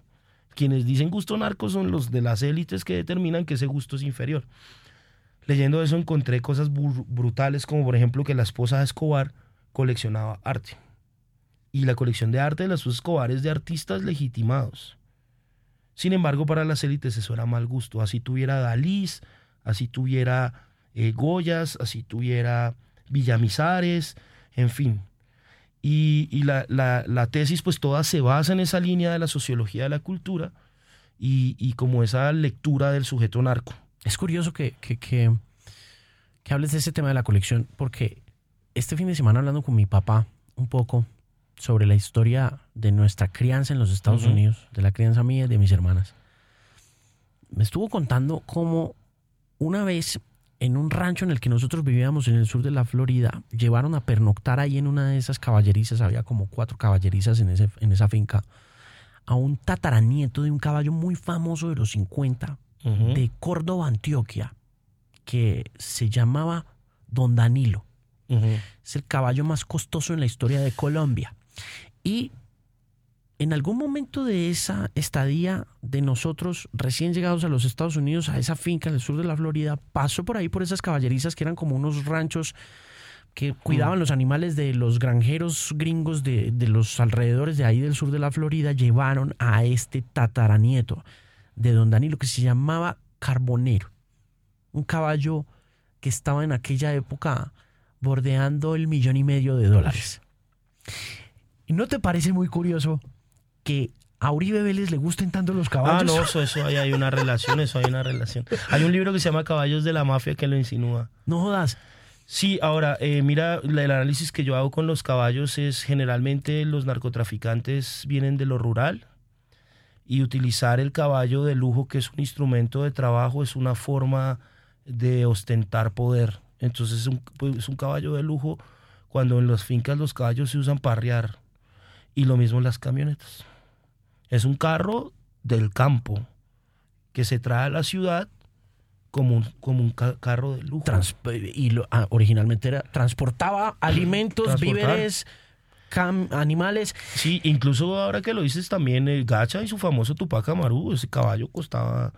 Y cuando se murió, eso mató un poco, pues eso dicen, los- yo no, no me consta nada. Pero fíjate, lo dudo. y volviendo a lo de los carros, hablando con mi papá también un poco de cómo muchos de esos colombianos que llegaron en la bonanza marimbera en los 60 y en los 70 a los Estados Unidos y luego se aliaron con Pablo Escobar y con su séquito de, de Lo que se llamó en la Florida los cocaine cowboys. Los Heavy. cocaine cowboys. Los jinetes de la cocaína llegaron a Los Ángeles primero Mm. y luego espantados por el ventilador que prendió Griselda Blanco, la famosa viuda Sí, negra. la ¿Te vida- acuerdas? Sí, claro. Que la mataron hace como unos tres años La en Medellín. como En una- la pobreza. Comprando carne, la, la, la Qué mataron a esa mujer tan extraña. Sí. Fuerte. Y esos tipos que llegaron a finales de los 60 y terminaron siendo los narcos de Pablo Mm. y que huyeron de Griselda cuando la cogió el gobierno federal, me contaba mi papá. Originalmente llegaron muchos de ellos en profesión y en ejercicio de mecánicos y llegaron a eh, meter la droga en carros. En los carros. Y los carros, pues obviamente caían por el peso de la cocaína, caían en el piso, entonces los, in- los ingeniaban para que no se dañaran por debajo y todo ese rollo. Y ahí nace el lowrider. Sí, Claro. Qué datazo. datazo. Ahí las- nace el berraco lowrider porque mira que ellos cuando se van para Miami perpetúan esa cultura de la, de la remodelación de los carros Claro. clásicos. De la, sí, del custom y esas vainas. y, te- y tienen el, el custom made car, compraban carros eh, viejos que costaban 300, 400, 500 dólares. They would pimp those rides and- y, y los, y, y los bajaban y los ponían a brincar y todo. Por eso, eso, eso es lo importante. Mira, yo concluyo en esa tesis básicamente que se superan los límites de lo, de lo delictivo y básicamente se crea una forma popular legítima. Si tú vas a Cali, todas esas casas de, de, de los barrios, digamos, populares de Cali tienen escalera en caracol por fuera y es porque se volvió costumbre construir planchas. Cada que un sicario o un narco de medio pelo coronaba, le sumaba una plancha a la casa, pero pues no había espacio para hacer una escalera adentro. Entonces hacen las escaleras afuera y se llama arquitectura contextual. Y pues se volvió la moda de construir así y la gente lo construye así ahora como una tendencia estilística. imagínate. Hay, hay un proyecto, hay un proyecto que, que le vi a Omar Rincón, a Lucas Ospina y a alguien más que se llama Narcolombia que están analizando todo eso. ¿Quién es? ¿Quién es? Eh, Omar Rincón, Lucas Ospina y alguien más. No, y lo vi pues. ayer, lo vi ayer en Facebook. En 070 creo que se llama el portal y ya tienen varios y ellos sí están juiciosos. Con, yo, yo cito mucho a Rincón, aunque soy, tengo que aceptar que no soy muy fan de sus textos. ¿No? Lo cito mucho ¿Por porque qué es no muy te clave. gusta? No me gusta su forma de escribir. Ah, Me parece muy pretenciosa a nivel de libertad de escritura. Como A que veces- muy, muy, muy do- 3.0, lo veo como un esfuerzo muy grande de ser chic. sí. Pero el tipo tira cosas que, por supuesto, uso en mi tesis. Mi primer el- taller de televisión en la ¿Lo hiciste con universidad? Obvio. lo hice con No, ese señor la, la dictaba a todo el mundo. de 97, por ahí. Pero, pero vale la pena que lo pillen porque pues está bien interesante. Es hora también de pensarnos de nuevo. No es como echar, ay, solo se habla de narcos. Pues, pues también somos narcos, Alejo. ¿Qué más podemos hacer? También somos, así somos. Es parte de lo que somos. Yo no vendo droga ni mato a nadie, pero, pero de que hay un narco en mí, hay un narco en mí. Y como en todos los colombianos. Y pues se puede discutir, tampoco pues es una regla. Parece que chimba tenerlo acá. No, a ti por invitarme, Muchas gracias. Chévere, me gusta mucho el podcast. Muchas gracias a Fat Sugar Daddy por acompañarme en esta edición número 113 del Bilingual Podcast y por supuesto a usted por llegar hasta el final de este podcast, de este episodio que está patrocinado por pinacol.com, lo mejor de la moda a los mejores precios. Por estos días le entregan un tote bag gratis en órdenes superiores a 70 dólares y puede obtener también un envío gratis. Asimismo hay todo tipo de descuentos con el código cupón HelloPina. Puntualmente ese código cupón le permitirá tener un 10% de descuento en su próxima compra a través de pinacord.com. Lo mejor de la moda a los mejores precios. De nuevo, muchas gracias. Feliz fin de semana, feliz puente para todos. Estaré reportándome la semana que viene desde Nashville, Tennessee, donde estaré en la destilería de Jack Daniels Tennessee Whiskey en Lynchburg con el equipo de Mañanas de la X con quienes estaremos también transmitiendo a partir del martes, si no estoy mal. Y para toda la información relacionada con pequeños podcasts, pequeñas observaciones, también comentarios que se hagan en Mañanas X, programas especiales, playlists y mucho más, no olvide visitar themusicpen.com, una voz confiable en la música.